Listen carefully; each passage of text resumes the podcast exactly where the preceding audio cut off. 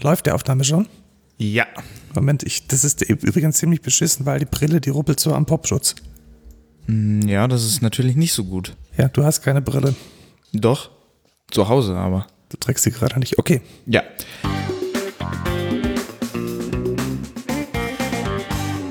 Hallo zur ersten Folge von Code Culture. Ist es nicht die nullte Folge? Informatiker fangen immer bei Null an. Stimmt. Weil. Aber Listen fangen auch bei Null an. Oder? Fangen auch bei Null an. In diesem Sinne, äh, was machen wir überhaupt, Lukas? Äh, einen Podcast hätte ich gesagt. Tatsächlich, äh, welche Themen denn? Ja, es geht um Softwareentwicklung und Nerd Culture, hätte ich, hätte ich so vermutet. Das war so unser, unsere Idee. Ja, das ist, glaube ich, eine ganz gute Idee. Äh, Warum sind wir denn besonders qualifiziert oder nicht qualifiziert, sowas zu tun? Ähm, naja, ich bin Azubi und du bist CTO. Also dein Chef? Richtig. Okay, also, Und er hat mich gezwungen. nein, nein, nein. äh, Kein, weder geldliche Vorteile noch, äh, noch, Noch anderweitig. Ja. Ähm, genau, du mir. bist, äh, du bist äh, Azubi, äh, wie nennt sich das? Anwendungsentwicklung. Genau, Fachinformatiker für Anwendungsentwicklung. Ich bin jetzt im dritten Lehrjahr ähm, und hoffentlich bestehe ich die bevorstehende Abschlussprüfung. Du hast, du hast deine Projektarbeit schon abgegeben, glaube ich, Genau, ähm, die habe ich letzte Woche abgegeben, äh, am Mittwoch oder vorletzte Woche. Ja, wann habe ich sie Irgendwann. Korrektur? Ich, nee, nee, ich habe natürlich nicht Korrektur gelesen. Ähm, Äh, Du hast mir Feedback gegeben. ja, genau. Ja. Ähm, am, am Dienstag, glaube ich, hast du sie Mittwoch abgegeben. Nee, du hast nochmal am Mittwoch drüber geguckt. Okay. Ähm, Aber letzte Woche. Jetzt könnte ich also tun, als würde ich nicht wissen, was du gemacht hast. Und du könntest schon mal kurz erklären, Oh, was, ja. du da, was du da ge gebastelt hast. Gute Idee. Ähm, ja, Markus, gut, dass du fragst. Äh, ich habe ähm, in meiner Projektarbeit ging es darum, dass ich einen Microservice gemacht habe. Ähm, der soll für Camunda, einer Pro Process Engine, die Prozesse äh, bearbeitet oder mit der man Prozesse quasi bearbeiten kann. Ich sage es immer so, dass man mh, quasi Prozesse modelliert und diese dann mit Code hinterlegen kann.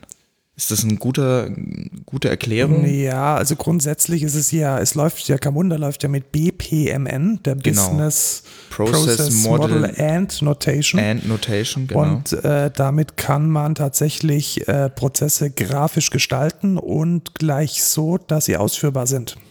genau. Und äh, das ist natürlich erstmal ein ganz großer Scope, aber dein Scope in der Facharbeit war einfach, dass man Prozesse mit einer E-Mail weiterschieben kann. Genau, also bestimmte, es gibt dann in einem Prozess, gibt es dann User-Tasks, also die von bestimmten Ass- Assignees äh, bearbeitet werden müssen. Und da wird dann automatisch einfach eine E-Mail an den Assignee geschickt äh, und dort kann er die direkt bearbeiten. Okay, das heißt, wenn ich jetzt äh, deinen Urlaub freigeben soll, dann würde ich von Camunda eine E-Mail bekommen und kann dann da auf zwei Links klicken, äh, yo, alles, alles easy, der, der Lukas darf nach Malle oder nee, bleib mal hier, wir haben hier zu tun. Genau. Ähm, aber es wird nicht von Camunda geschickt, sondern von meinem tollen Service genau, und dein natürlich. Service schiebt dann in der Process Engine die, die Genau, einzelnen äh, genau. Dinge. Wie hast du das denn gemacht? Also der, der, der Microservice, ist es ein Microservice? Ja, es ist ein Microservice. Der Microservice ist mit Quarkus gemacht. Was ist ein Quarkus? Quarkus ist ein äh, Microservice Framework, ähm, das quasi so wie Spring Boot könnte man Ja, Ja. könnte man, könnte man so sagen. könnte man vergleichen, ähm, einfach eine ein stabiles äh, stabile Struktur oder Grundgerüst eines Microservice äh, stellt, mit der man sehr sehr einfach ein, Microservices erstellen kann. Ja, und das Schöne an Quarkus ist, dass es einem Standard folgt, nämlich äh, dem Microprofile-Standard. Das ist sozusagen ein, man könnte jetzt sagen, ein Java EE für Arme, aber eigentlich ist es eher so ein abgestripptes Java EE, äh, mit dem man dann relativ flux ähm, nice Microservices in Java basteln kann. Was gehört Ja, da dazu? oder auch in so Kotlin. Bisschen, bisschen, du hast in Kotlin gemacht, gell? Ja, genau, ich habe es in Kotlin gemacht. Äh, REST ist dabei, ähm, Metrics sind dabei, Health ist dabei. Health ist so, hey, die Anwendung ist da, ähm, mich kann man benutzen oder hey, die Anwendung ist gerade noch am, am, am Booten und warte mal lieber noch ein bisschen. Äh, solche Dinge sind da schon eingebaut und de facto äh, direkt verwendbar. Vielleicht machen wir in einer, in einer späteren Folge mal einen Überblick über, über Quarkus und Microprofile generell. Äh, weil heute haben wir eigentlich ein anderes Thema. Wir wollen nämlich über zwei Dinge hauptsächlich sprechen. Einmal über neue IT-Berufe und über äh, die Corona-App, die von SAP und von der Telekom gebastelt wurde und jetzt auf GitHub äh, so langsam erschienen ist. Ähm, lass uns mal anfangen mit den IT-Berufen. Du hast gesagt, du bist Fachinformatiker Anwendungsentwicklung. Genau. Und da lernt man in erster Linie, wie man ähm, Anwendungen bastelt. Ist das richtig? Richtig, wie man Anwendungen entwickelt, Genau. wie der Name schon sagt. Ist dann, die, die offizielle Abkürzung ist dann äh, Fachinformatiker FIAE. Genau, FIAE. Genau, und äh, ergänzt wird das ja dann durch die Fachrichtung Systemintegration, habe ich mal gelernt. Genau, die schlechtere Fachrichtung. Gibt es da so ein bisschen ein Battle zwischen den Ja, beiden? klar, klar, natürlich. Denkt man da als Anwendungsentwickler immer so, hey, die, die Kabelstecker da unten, die. Ja, richtig. Okay. Also ähm, es ist schon so, dass ähm, Anwendungsentwicklung einfach die bessere Fachrichtung ist. Ähm, Ist das jetzt ein bisschen opinionated oder nein, ist das nein, so das ist auch nicht rein- biased rein oder so, objektiv? das ist komplett Okay, objektiv. verstehe. Systemintegration ist einfach nicht das Wahre. Ähm, Also, was würden die denn lernen? Also, wenn man Systemintegration macht, was, was lernt man denn dann? Also was ich, was ich so mitbekommen habe, was man im Betrieb zumindest macht, ist ähm, quasi technischer Support innerhalb einer Firma und dann wird man so angerufen und sagt, ja, der PC geht nicht. Haben Sie ihn schon äh, aus Drucker und angemacht? nicht. Ja, genau. Haben Sie, haben Sie schon versucht, ihn aus und anzumachen und dann ge- sagen die, ja, ja, habe ich alles probiert. Geht man hin, macht ihn aus und an und dann geht er wieder. Ähm, das habe ich so mitbekommen, macht man im Betrieb bei den meisten. Okay, aber hier steht jetzt auf der Seite der IHK, dass ein Systemintegrationsfachinformatiker die Konzeption und Realisierung von komplexen Systemen macht. Ist ein Drucker ein komplexes System? Ich glaube nicht, oder? Naja, den zu bedienen nicht, aber ich finde, ein Drucker an sich ist schon ein komplexes Ja, System. aber eher mechanisch und jetzt nicht softwaretechnisch. Ja, das, also, das stimmt natürlich. Aber deswegen heißt es auch Systemintegration, deswegen, aber ich, ich bin mir jetzt nicht so sicher, ich will da natürlich jetzt nicht alle Systemintegratoren schäden, das ist jetzt nur, Nur ein ein bisschen Banter, aber äh, so Systemintegration ist eigentlich, also was man zumindest in den Fächern lernt, was so ähm, IT-Systeme und ähm, VS, also vernetzte Systeme angeht, lernt man halt schon, wie, wie funktionieren die OSI-Layers. Ähm, man guckt sich das alles genau an im Wireshark ähm, oder man setzt mal ein System, äh, also wirklich ein Netzwerk auf, wo man dann Routing macht und so. Ähm, aber komplexe Systeme sind es meistens eher weniger. ja, okay, also ich, ich muss ja sagen, man kann mit, mit Telematik, so heißt ja diese, diese Fachrichtung, durchaus auch äh, Dinge rocken. Da gibt es ordentliche Protokolle von, Ja. von DNS, äh, wie die Router im Internet funktionieren, wie man komplexe Netzwerke aufbaut.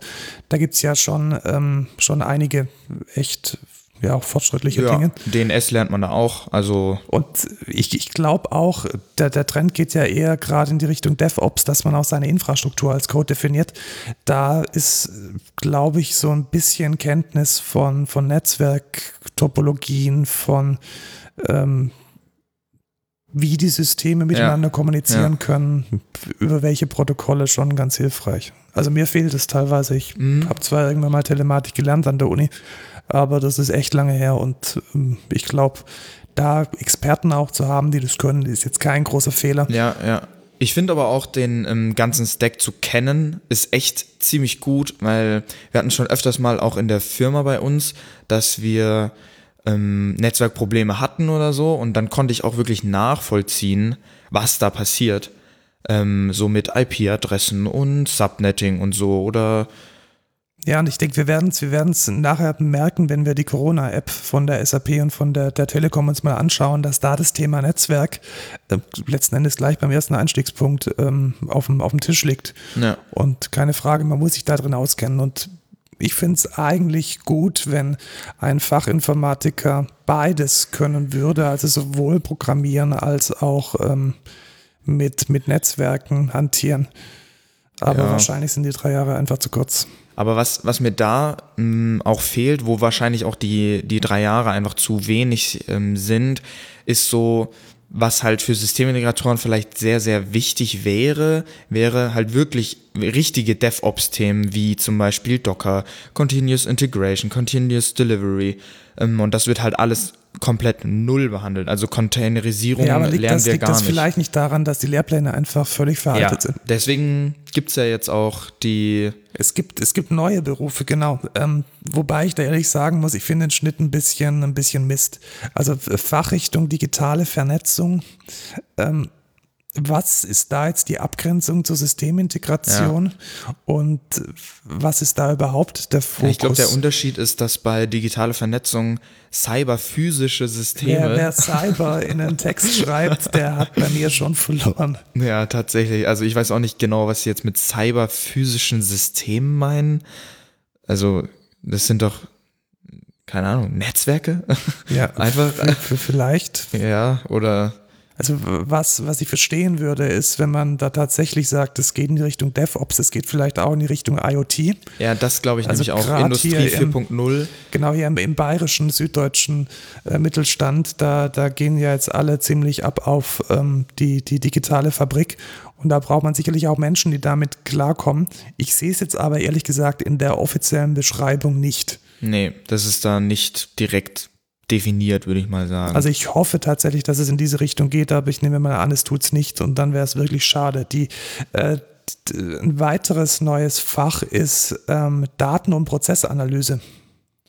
ja, das ist Wie, jetzt, wie cool findet man denn als 16-jähriger Realschüler so Daten- und Prozessanalyse? Denkt man da, hey, ich komme da mit meinem Longboard in eine Firma und ähm, Ja. trage ein Basecap und das Erste, was ich dann mache, ist äh, Daten und Prozesse zu analysieren. Ja, also ich finde, ich finde, es ist auf jeden Fall schon ein interessantes Thema, vor allem weil Datenanalyse ist sehr, sehr gefragt. Also jede große Firma macht Datenanalyse, Google, Facebook. Ähm, und ich glaube, so als, als Business äh, Ziel ist das, glaube ich, schon Ja, eine. denkst du, es geht dann tatsächlich in die, in die richtig gute Richtung, dass die Leute dann da mit, mit Python und mit Nee, das Maschinen- denke ich, nee, Masch- nee, nee. Nicht. Nee, ich denke einfach, das, das ist geil zu lesen auf, auf dem? Paper. Ja, genau, sowas denke ich eher. Also das ist halt so, du hast Daten- und Prozessanalyse als Ausbildung gemacht und dann bist du halt im Auge von den, die Leute, die dich dann anstellen wollen, bist du dann richtig krass in Datenanalyse und kannst da irgendwie Machine Learning machen. Aber ich glaube nicht, dass das in der Berufsschule vor allem Ich, ich würde es mir aber wünschen, zumal die Frameworks für Machine Learning echt äh, einfach zu bedienen geworden sind in der letzten Zeit. Ja. Und man, es gibt auch echt gute Tools, also gerade was da mit, mit Python und den, den Cloud ähm, Notebooks, die Google da inzwischen anbietet, geht. Das ist echt ziemlich cool. Und da kann man auch mit, ich sage jetzt mal, den Daten aus aus einer mittelgroßen Firma echt einiges basteln, was ein Business Value bringen Aber könnte. ich, ich sehe wirklich nicht, dass es in der Berufsschule behandelt wird. Also ich meine, ich bin ja jetzt Anwendungsentwicklung und die Anwendungsentwicklung, die wir in der Schule machen, das ist halt, wir nehmen halt, wir haben nicht eine External Library je benutzt. Wir benutzen BlueJ als IDE und wir haben mal Python ein bisschen gemacht, wo wir so einen Raspberry Pi aufgesetzt haben. Aber Würdest du also sagen, dass die Ausbildung nicht so gut ist? also die Berufsschule, der, der, der, der Aspekt der Berufsschule, finde ich, ist halt nicht ähm, richtig umgesetzt einfach. Also im, im Betrieb lerne ich richtig viel, aber Berufsschule bringt meistens eher weniger. Was, was könnte man denn ändern? Denkst du, es ist vielleicht mal notwendig, eine, eine bessere Verzahnung zwischen, zwischen Betrieben und Berufsschule hinzukriegen? Weil ich habe deine Aufgaben teilweise gesehen. Ich muss echt sagen, was du da gebastelt hast, das Ja. späte 80er. Ja, richtig. Also das ist halt ähm, 101 Java. Äh, das kann jeder Zweite einfach im Internet in, in einer Stunde erlernen. Da finde ich jetzt so, also ich finde, ich, was ich ganz gut finde tatsächlich an der Berufsschule ist so Basics, so, so Konzepte, ähm, was wir natürlich nicht, äh, also so, so objektorientiert arbeiten, ähm, Interfaces, äh, Vererbung, das, habt das sind ihr, so. Habt ihr so Entwurfsmustern so gelernt? Nee, das ist, das wollte ich jetzt gerade Okay. noch sagen. Und zwar, das ist nämlich der Aspekt, der mich am meisten interessiert hat und dem, der einem Anwendungsentwickler am meisten bringt. Weil diese Entwurfsmuster tauchen ja überall auf. So Strategy Pattern, Factory Pattern. Das, das wird alles, wie, also es gibt einen Aspekt in, also zumindest in meiner, bei meiner Berufsschule, wir haben, wir haben ganz kurz angeschnitten, ja, es gibt übrigens auch Entwurfsmuster und dann haben wir so ein Blatt gekriegt, wo ganz viele Bewusst, äh, Entwurfsmuster draufstehen, ohne Beschreibung aber auch, äh, und haben die nicht weiter befasst. Und das finde ich echt, echt schade, weil das ist so, das merke ich auch jetzt im dritten Lehrjahr, dass diese Patterns einfach mega, mega wichtig sind. Ja, ich muss aber auch sagen, also wenn ich mich an meine Ausbildung zurückerinnere, das war klassisches Informatikstudio am, am KIT in Karlsruhe, da kamen die Entwurfsmuster auch erst, ich glaube, im dritten oder vierten Semester in einer, in einer eigenen Vorlesung vor. Also wir haben auch erstmal das, das nackte Programmieren gelernt, ohne überhaupt zu wissen, wie man denn gut programmiert. Also wir haben uns da mega lange mit, mit Syntax und was in Objekte und Interfaces aufgehalten. Und das ist halt nur, nur die halbe Miete. Tatsächlich, ja. So, was vielleicht auch ganz cool wäre, wäre so, wie schreibe ich Clean Code? So, wir, wir dürfen natürlich den Code so schreiben, wie wir wollen. Und auch wenn wir Pseudocode schreiben, was. Kriegt, kriegt ihr da Feedback, ob der Code jetzt besonders Nein, nicht? nein. Also der Code muss am Ende funktionieren. Der Lehrer guckt einmal drüber, wenn wir jetzt eine Ex drüber schreiben oder eine Schulaufgabe, dann guckt er einmal drüber und sagt halt, ja, am Ende kommt das richtige Ergebnis raus und du hast jeden Fall bedacht. Aber ob das jetzt gut lesbarer Code ist, das äh, ist komplett egal. Finde ich aber schade, weil gut lesbarer Code ist echt wichtig, weil wenn du Ja. jetzt bei uns in der Firma nicht lesbaren Code schreiben würdest, deine Kollegen äh, hätten dann echt keinen Bock mehr Ja, mit dir zusammenzuarbeiten. Richtig. Weil ähm, es gibt da Regeln, es gibt Dinge, die man lernen kann. Das ist nicht so, dass das irgendwie eine ästhetische Frage ist. Nee, da gibt es äh, Ah, ganz teilweise. Teilweise. Aber in, in vielen Fällen ist es, gibt's, gibt's gute Regeln, gibt's klare Regeln, die man Ja. befolgen kann und wie man dann auch äh, guten, wart, wartbaren und lesbaren Code hinkriegt. Ja, das Einzige, was man vielleicht noch darunter ähm, auffassen könnte, wäre ähm, so, ja, man lernt, es gibt Camel Case, es gibt äh, irgendwie Pascal Case, aber das ist dann auch eine Stunde äh, und Ja. wirklich im, am Ende umsetzen tut man das nicht. Also äh, man sagt, es gibt hier Camel Case und es gibt Pascal Case, aber äh, so äh, Habt ihr wenigstens Praxis, gelernt, dass man Camel Case in Java verwendet und nichts anderes? ja, außer bei, bei Klassen, da benutzt man ja Pascal Case. Bei Klassennamen? Ja. Achso, du meinst den ersten Großbuchstaben. Ja, genau, Ja. das ist der Pascal. Case. Ja, gut. Ja, aber natürlich, weil wir machen eigentlich fast nur äh, Java äh, in der Schule. Äh, mehr befassen wir, befassen wir da auch nicht. Also Na, immerhin. Ähm, immerhin nicht. Was, was gab es da früher? Turbo Pascal oder Delphi? ja, oder oder Ruby. Ja, Ruby, Ruby war, als, als ich noch jung und unvernünftig war, war Ruby und Rails der, der neue heiße Scheiß. Ja, ja. Ähm, da werde ich heute noch auf, auf LinkedIn, ich habe es glaube ich irgendwo auf LinkedIn oder auf Xing noch drinstehen, dass ich äh, Ruby on Rails kann. ja. Und so alle, alle Monate kommt dann irgendjemand, der mir all sein Geld geben möchte, damit ich irgendeine alte Ruby-Applikation warte und irgendwie am Laufen halte. ja. Aber ich glaube, dass äh, Ruby ist das neue COBOL. Es gibt noch zwei weitere äh, neue Berufe für äh, im Kontext von IT. Die haben jetzt allerdings nichts mit Informatiker zu tun, sondern das sind äh, Kaufleute. Doch, die haben auch was mit Informatik zu tun, aber jetzt Haben nicht so. das? Ja, schon. Also es ist quasi sowas wie ein Wirtschaftsinformatiker. Ne?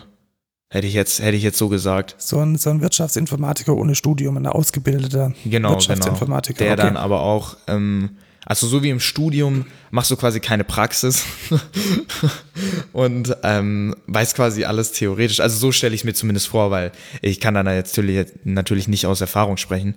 Ja, die gibt's ja auch erst ab dem 1. August diesen Jahres. Also ich glaube Genau. wirklich, aus Erfahrung sprechen kann da noch niemand. Äh, die offizielle Bezeichnung ist Kaufleute für IT-Systemmanagement. Richtig. Das ist quasi der, die Systemintegration bloß halt mehr Wirtschaft. Hätte ich jetzt so pauschal einfach mal gesagt. Und äh, Digitalisierungsmanagement, das ist natürlich super. Das heißt, äh, wenn ich jetzt so als, als ähm, wunderbare Firma digitalisieren möchte, dann kann ich mir einfach einen Kaufmann, Kauffrau, Kauf irgendwas für Digitalisierungsmanagement einstellen. Ja, genau. Und dann kann er das dann alles. dann kann der digitalisieren. Das ist super. Ja. Das wird äh, funktionieren, nicht. Ja, das ist, das ist die Frage. Das muss man halt jetzt mal gucken. Ähm, ob das ich. Ich glaube, da kommen Visio-Diagramme raus. Ja, das, das, äh, das kann sehr, sehr gut sein, ja. Nicht umsetzbare Visio-Diagramme. was ich, was ich beim, beim, beim Lesen der, der neuen Spezifikation so ein bisschen im Hinterkopf hatte, war, ich glaube, das richtet sich nicht zwangsläufig an Jugendliche. Ich glaube tatsächlich, dass äh, das Thema Umschulung oder vielleicht sogar Weiterbildung da eine ganz große Rolle spielt. Das kann sehr, sehr gut sein, ja. Kann ich mir auch gut vorstellen. Also meine, meine Vermutung wäre tatsächlich, dass ähm, die, die klassischen Fachinformatiker, Anwendungsentwicklung und Systemintegration, dass die nach wie vor eher von Abiturienten oder von äh, Realschülern wahrgenommen werden und dass die neuen Berufe eher so Umschulungsthemen sind. Also wenn man jetzt irgendwie ein oldschooliges ähm, kaufmännisches Fach mal gelernt hatte, dass man dann mit der Umschulung auf IT-Systemmanagement oder Digitalisierungsmanagement eben vielleicht mit auch ja. weniger Aufwand, so, so ein bis zwei Jahre, dann nochmal einen, einen gescheiten Abschluss kriegt, der ein bisschen zeitgemäßer ist. Ja. Also ich, ich glaube, das geht eher in diese Richtung. Und ich würde jetzt ganz ehrlich auch niemandem, der irgendwie unter 20 ist und nicht so wirklich weiß, äh, wohin er denn gehen möchte, so eine ultra krasse Vertiefung oder Fachrichtung mitgeben. Ich denke, da ist die Anwendungsentwicklung und das Systemintegration nach wie vor äh, die beste Wahl, wenn man nicht studieren möchte. Ja, das denke ich vermutlich auch, weil da gibt es äh, einfach ein größeres Feld, wo du dich einbürgern kannst. Allerdings, äh, ich denke, da sind wir uns einig, die Lehrpläne und die Inhalte, die müssen dringend aktualisiert werden. Ja, ja. Das hängt alles nur irgendwo im letzten Jahrhundert rum. Und ähm, ich frage mich auch, gibt es da keine Kommission, gibt es da nichts, wo man sich mal engagieren kann, wenn da uns vielleicht jemand einen Tipp geben kann, wem man da äh, treten muss, dass sich da mal was verändert. Ähm, wir sind offen dafür. Ja, aber ich denke nicht, ähm, dass sich dort was etwas verändern wird. Ach, sei nicht, sei nicht so pessimistisch. Ja, es ist halt Schule, ne?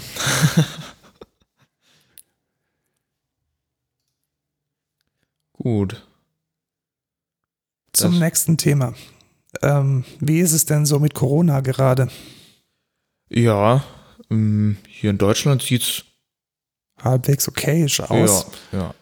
Genau, es gibt ja, es gibt ja diese Theorie von The Hammer and the Dance, dass man erstmal ordentlich draufhaut mit Maßnahmen und dafür sorgt, dass die, dass sich das Virus nicht so, nicht so stark ausbreitet. Und jetzt sind wir ja in dieser Dance-Phase. Ja. Und ähm, die meisten Experten halten da die Corona-App TM für die, für die wichtigste Maßnahme oder eine der wichtigsten Maßnahmen. Und da warten wir jetzt ja eigentlich schon ziemlich lange drauf. Hast du schon eine Corona-App? Nee, tatsächlich nicht. Also denn ich gucke tatsächlich immer auf, auf so verschiedene Dashboards. Also einmal vom RKI, also Robert Koch Institut, ähm, was natürlich das offiziellste ist. Dann gibt's noch das von der Berliner Morgenpost, ähm, was auch relativ aktuell ist. Ähm, und das ist visuell, äh, stellt es das ganz gut dar. Und sonst gucke ich auch auf covidtrends.com, glaube ich, heißt es. Und da sieht man dann, wie sich das Virus ausbreitet. Genau, also was die aktuellen Zahlen sind, wie die Entwicklung ist, ähm, wie das exponentielle Wachstum sich entwickelt. Ähm, aber lokal habe ich da jetzt, also irgendwie auf meinem Handy oder so, habe ich nichts. Okay, also es gibt ja vom RKI tatsächlich schon eine App. Das ist allerdings nicht die Corona-Warn-App, sondern das ist die Corona-Datenspende-App. Also wenn man jetzt irgendwie in den App Store äh, RKI eingibt und sich da eine Corona-App runterlädt, dann ist das eine App, die sammelt einfach nur die Daten von Fitness-Tracker, von Apple Health, von diesem Aggregator, der die äh, Health-Daten äh, einsammelt und zentral zur Verfügung stellt, ein und schickt die dann an irgendeine mehr oder weniger windige ähm, Subdienstleister, Infrastruktur, die vom RKI bezahlt wird. Und dann möchte das RKI damit zum Beispiel herausfinden, wie sich ähm, Fieber, Körpertemperatur im Durchschnitt so entwickelt, Ah. um dann früh an die Hotspots zu kommen oder die berechnen zu können. Ja, okay. Die App hast du nicht. Ich habe ja, ich hab's ja auch nicht. Und ähm, ich glaube, was da wirklich sehr gefährlich war, ist, dass die meisten Leute diese App mit der echten Corona-Warn-App verwechselt haben. Ja, das kann gut sein, tatsächlich. Hm, Aber ich weiß jetzt, ja, die meisten Leute werden da wahrscheinlich einfach Corona-App, so wie sieht's aus und dann halt einfach, ja, ich nehme die erste. Also wenn ich mit irgendeiner App irgendwie Scam machen wollen würde, ich glaube, ich würde Ja. sie Corona Official Mega offizielle Warn-App Genau. nennen und dann Einfach 10.000 Google-Ads äh, reinpacken. Genau und jetzt noch äh, drei Coins shoppen, damit man Genau. äh, dann auch noch weiß, wer mit Covid infiziert ist. Äh, Lootboxen mit äh, Impfpässen oder Impfstoffen. Ja, heute im Sonderangebot für 49 Euro. Ja, genau, genau. Gute, gute, gute Idee. Warum machen wir eigentlich einen Podcast? Wir sollten diese App Ja, holen. lass es machen. Okay. Oder auch nicht. Die ähm, offizielle Corona-App, die wurde von der Bundesregierung und vom RKI vergeben an äh, zwei Firmen, die daran jetzt rumbasteln. Ähm, und welche zwei Firmen kommen einem bei IT in Deutschland in den Sinn? Natürlich die Telekom Sehr gut. und die SAP. Das hat sich äh, die Bundesregierung auch gedacht und hat genau diese beiden Firmen beauftragt, diese App zu basteln. Und was da besonders interessant ist, ist, dass sie das open sourcen müssen oder sollen. Das ist natürlich super. Was heißt denn Open Source? Äh, offene Quelle. Sehr gut. Und was, was ist denn für eine Software, eine offene Quelle? Mm, Dass quasi der ganze Quellcode, also der Code, den man geschrieben hat, ähm, öffentlich für jeden zugänglich ist äh, und auch einsehbar ist oder kopierbar. Genau, und das macht man dann meistens auf irgendeiner Plattform und die bekannteste Plattform dafür ist GitHub. Und das hat jetzt Not ähm, sponsored. Not sponsored tatsächlich. Ich glaube, die wurden von Microsoft geshoppt. Ich glaube, GitHub gehört jetzt zu Ja, Microsoft. stimmt, stimmt, ja. Ähm, das haben sie jetzt auch gemacht und unter dem Handle Corona-Warn-App kann man jetzt tatsächlich ähm, neuen Repositories sich äh, anschauen und analysieren mit dem Quellcode. Ich fand es relativ äh, lustig, wie sie gestartet sind. Sie hatten nämlich tatsächlich angefangen äh, mit der Dokumentation und haben da erstmal ein ganzes Sammelsurium an User Journeys rausgehauen, die äh, erklärt haben, wie die App funktioniert. So, man kann die App runterladen in irgendeinem App Store und das geht, indem man auf einen Button drückt und dann kauft man und dann bezahlt man oder bezahlt auch nicht. Also das war schon ein bisschen abenteuerlich und ein bisschen gruselig. Und ganz viele, auch einige Podcasts und so die ganze Netzwelt, die hat dann gedacht, oh, das kann ja nur schief gehen. Ja, aber das ist ja, das ist ja Vorzeige-Softwareentwicklung. Das denke ich tatsächlich auch. Also ich glaube, wenn man mit einem großen Team an so einer Software arbeitet, dann ist die Anforderungserhebung echt wichtig, Ja, weil die Leute müssen halt wissen, welchen, welches winzige Sandkorn in dem Sandkasten sie jetzt gerade vor sich haben und was sie da tun sollen. richtig. Und wenn da die Anforderungen nicht sauber definiert sind, dann ist es wahnsinnig schwierig, diese ganzen Leute und Entwickler zu synchronisieren. Ja. Und insgesamt auch so Fehltritte passieren einfach viel weniger. So, ich verliere mich in irgendeinem Detail, was gar nicht wichtig ist. Ja, und wenn Ab man, Abnahmen letzten Endes. Also am Ende Ja. muss ja irgendjemand sagen, hey, dieses Ding ist fertig. Und das kann man nur, wenn man weiß, was fertig tatsächlich bedeutet. Richtig, also richtig. die Definition of Done, so sagt man da in der agilen Entwicklung, das äh, vorher sauber zu definieren, ist echt äh, eine, eine Best Practice und eine gute Sache. Deswegen finde ich es eigentlich echt ganz okay, dass man damit anfängt. Man, man darf halt nicht ähm, der Illusion unterliegen, dass das dann alles ist, was da veröffentlicht wird, weil es kam ja jetzt auch Code hinterher. Und man kann jetzt zumindest aus dem Projektmanagements-Gesichtspunkt auch den Code, den es da jetzt gibt, ganz konkret gegen diese User Journeys abgleichen. Das wollen wir aber nicht machen, sondern wir wollen tatsächlich in den Code mal reinschauen, weil ich glaube, das wurde in dem Podcast noch nicht so wirklich gut befasst und da wir da jetzt ziemlich nerdig unterwegs sind, ähm, stiefeln wir rein. Was ich besonders äh, gut fand, ist, dass nicht nur der Code Open Source ist, sondern dass auch die ganzen Bildinformationen und vor allem die statische Code-Analyse öffentlich zugänglich ist. Also wenn ich jetzt hier mal auf den CWA-Server unter GitHub gehe, dann habe ich die Möglichkeit äh, zu schauen, ob der Bild grün ist oder nicht. Und das ist in diesem Fall grün. Also Kudos an äh, die Jungs und Mädels von SAP und der Telekom. Äh, das so zu machen und den ganzen Open Source Weg zu gehen, finde ich eigentlich ziemlich gut. Ja, finde ich auch super. Auch so nah äh, Code Coverage, alles, Genau, alles also sieht man. wenn ich jetzt dran denke, wie Apple zum Beispiel mit Open Source umgeht, die, die werfen irgendwo einen SVN-Server hin und äh, kippen da den ganzen Code ab und das ist dann Open Source, weil der Code ist ja offen und wie man das baut, weiß kein Mensch. Ja. Das ist hier echt anders. Wir haben es gerade vorhin auch mal ähm, selbst gestartet auf meinem Rechner und es ging relativ easy. Also wer das machen möchte, der kann sich einfach das GitHub Repository auschecken und äh, Docker Compose Up in seine Konsole eingeben und dann startet äh, die komplette Anwendung, nee, nicht nur die komplette Anwendung, sondern tatsächlich die ganze Service-Infrastruktur Genau. auf der lokalen Maschine. Also vom Backend halt. Ja, vom Backend, genau. Genau. Also hoffentlich macht ihr das in einer Z-Shell, weil sonst seid ihr richtige Noobs. Ich habe es gerade vorhin in der SZ gestartet, glaube ich. Ja, ja, Oder? hast du, hast du, ja, ja. ja. Sogar in einem Tmux. Die, ähm, wie schaut denn die Backend-Architektur aus? Ähm, grundsätzlich gibt es zwei Services. Der Distribution Service und der Submission Service. Und beide sind, ähm, ich glaube, sie sind im selben Repository äh, und laufen unter CWA-Server. Und sie haben als Datenbank äh, ganz traditionell eine Postgres hinten dran. Was ich ziemlich gut finde, ist, dass ähm, die Entwickler sich da auf Spring Boot geeinigt haben, was einfach State of the Art ist. Was ist ein Spring Ja. Boot? Spring Boot ist ein Service Framework. Ja, ein Service Framework kann man sagen. Ich hätte jetzt nicht Microservice gesagt, weil ist ja Java Ja, es EE. ist schon ein bisschen, nee, es ist nicht Java Nicht? EE. Nicht? Nee, es ist genau eigentlich die, die Konkurrenz zu Java EE. Also Spring Boot hält sich fast überhaupt nicht an die, die Java Ah, okay. oder Jakarta EE Standards, Ah ja, sondern die, die machen da so ein bisschen Stimmt. ihre eigene Suppe. Aber was, ähm, wenn man Spring verwendet, was da halt relativ gut ist, das Ding ist abgehangen, das Ding ist safe. Also wenn man da Spring Security einbaut und gescheit konfiguriert, da haben schon so viele Leute drauf geschaut, da irgendwie einen fetten Bock zu schießen, was Security und Skalierbarkeit betrifft, ist echt schwierig. Ja, ist echt stabil einfach. Ja, ist stabil. Ähm, sie haben sich da auch für eine stabile Version entschieden, für die letzte. Und ähm, das ist eigentlich so, wie man das heutzutage macht.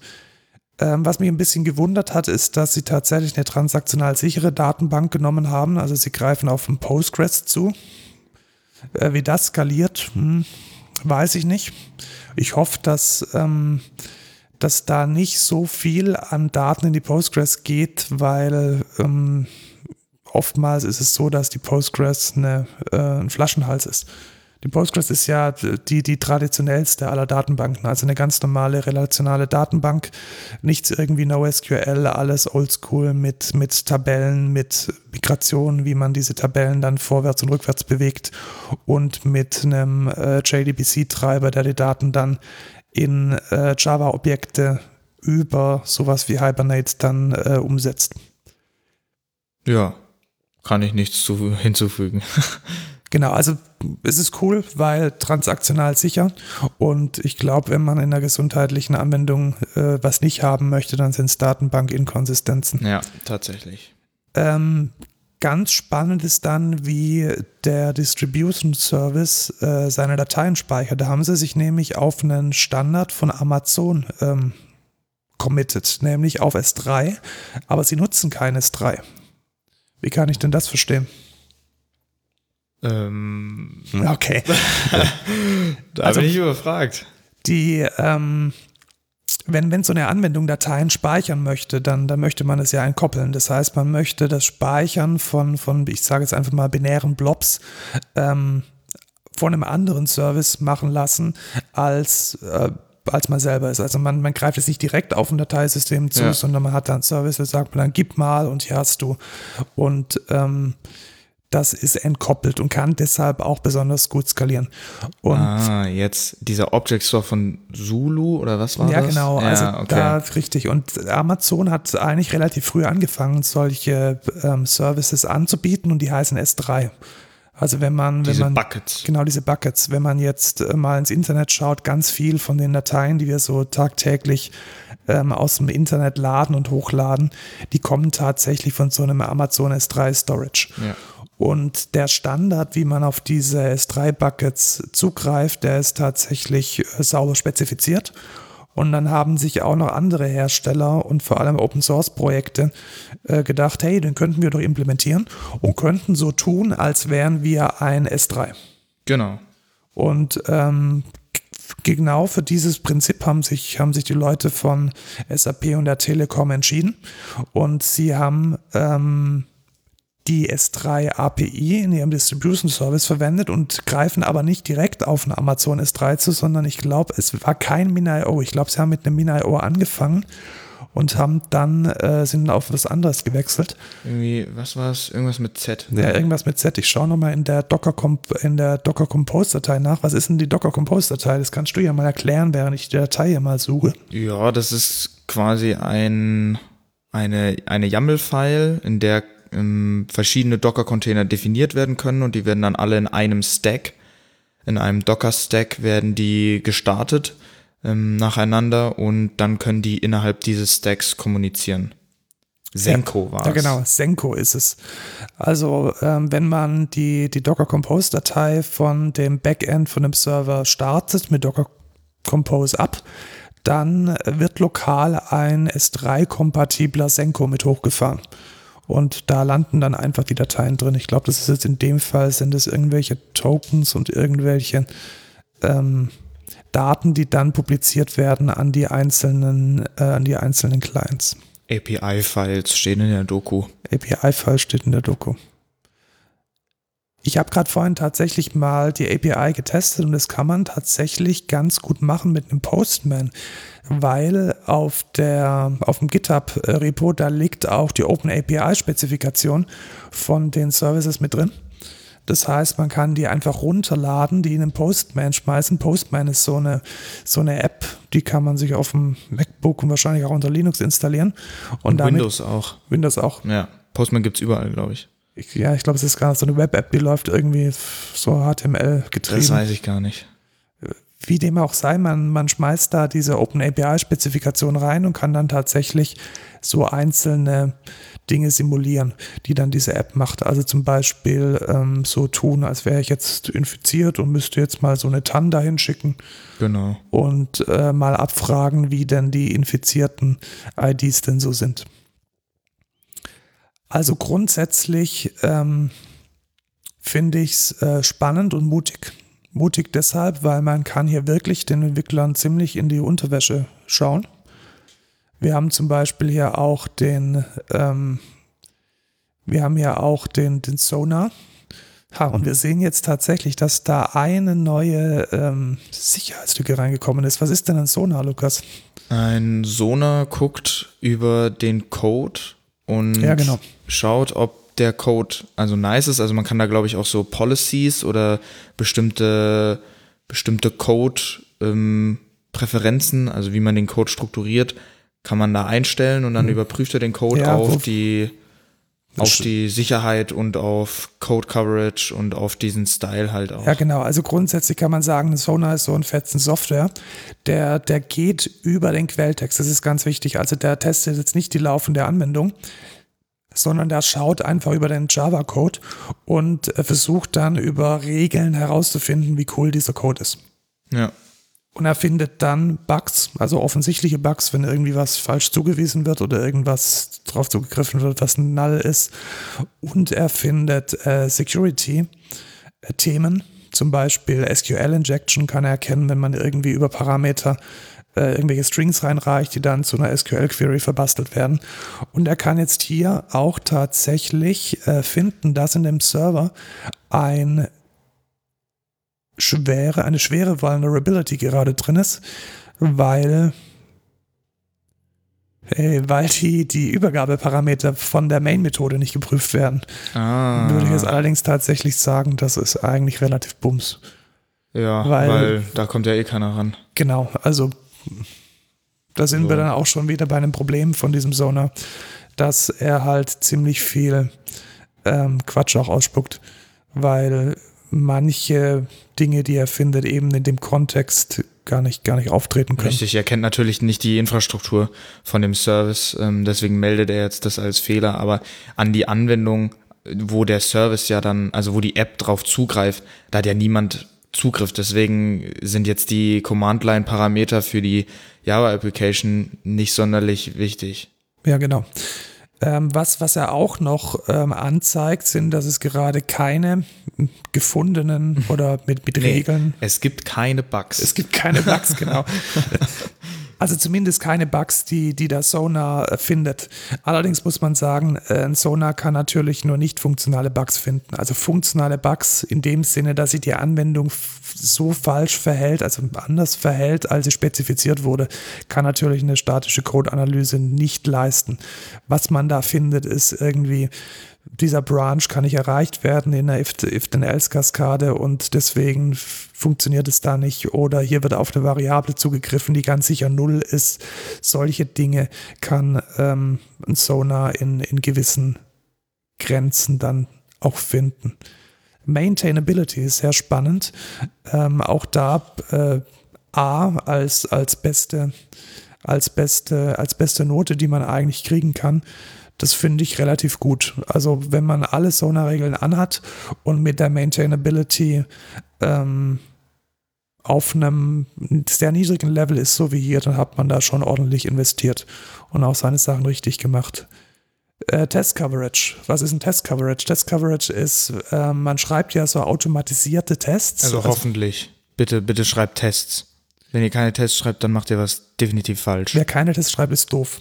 Ja, tatsächlich. Ja, man, man sollte eigentlich sogar immer den Test zuerst schreiben. Ja, Test-Driven Development nennt man das. Das machst du natürlich immer. Natürlich immer, ja. Ähm, ja, meistens nicht. Aber ich ähm, reiche dann den Test nach, weil mir dann auffällt, ups, ja, also die Anwendung mach, funktioniert nicht mehr. Ich mache es auch nicht immer.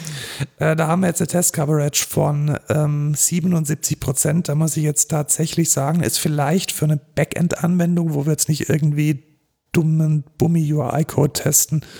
Ähm, zu wenig.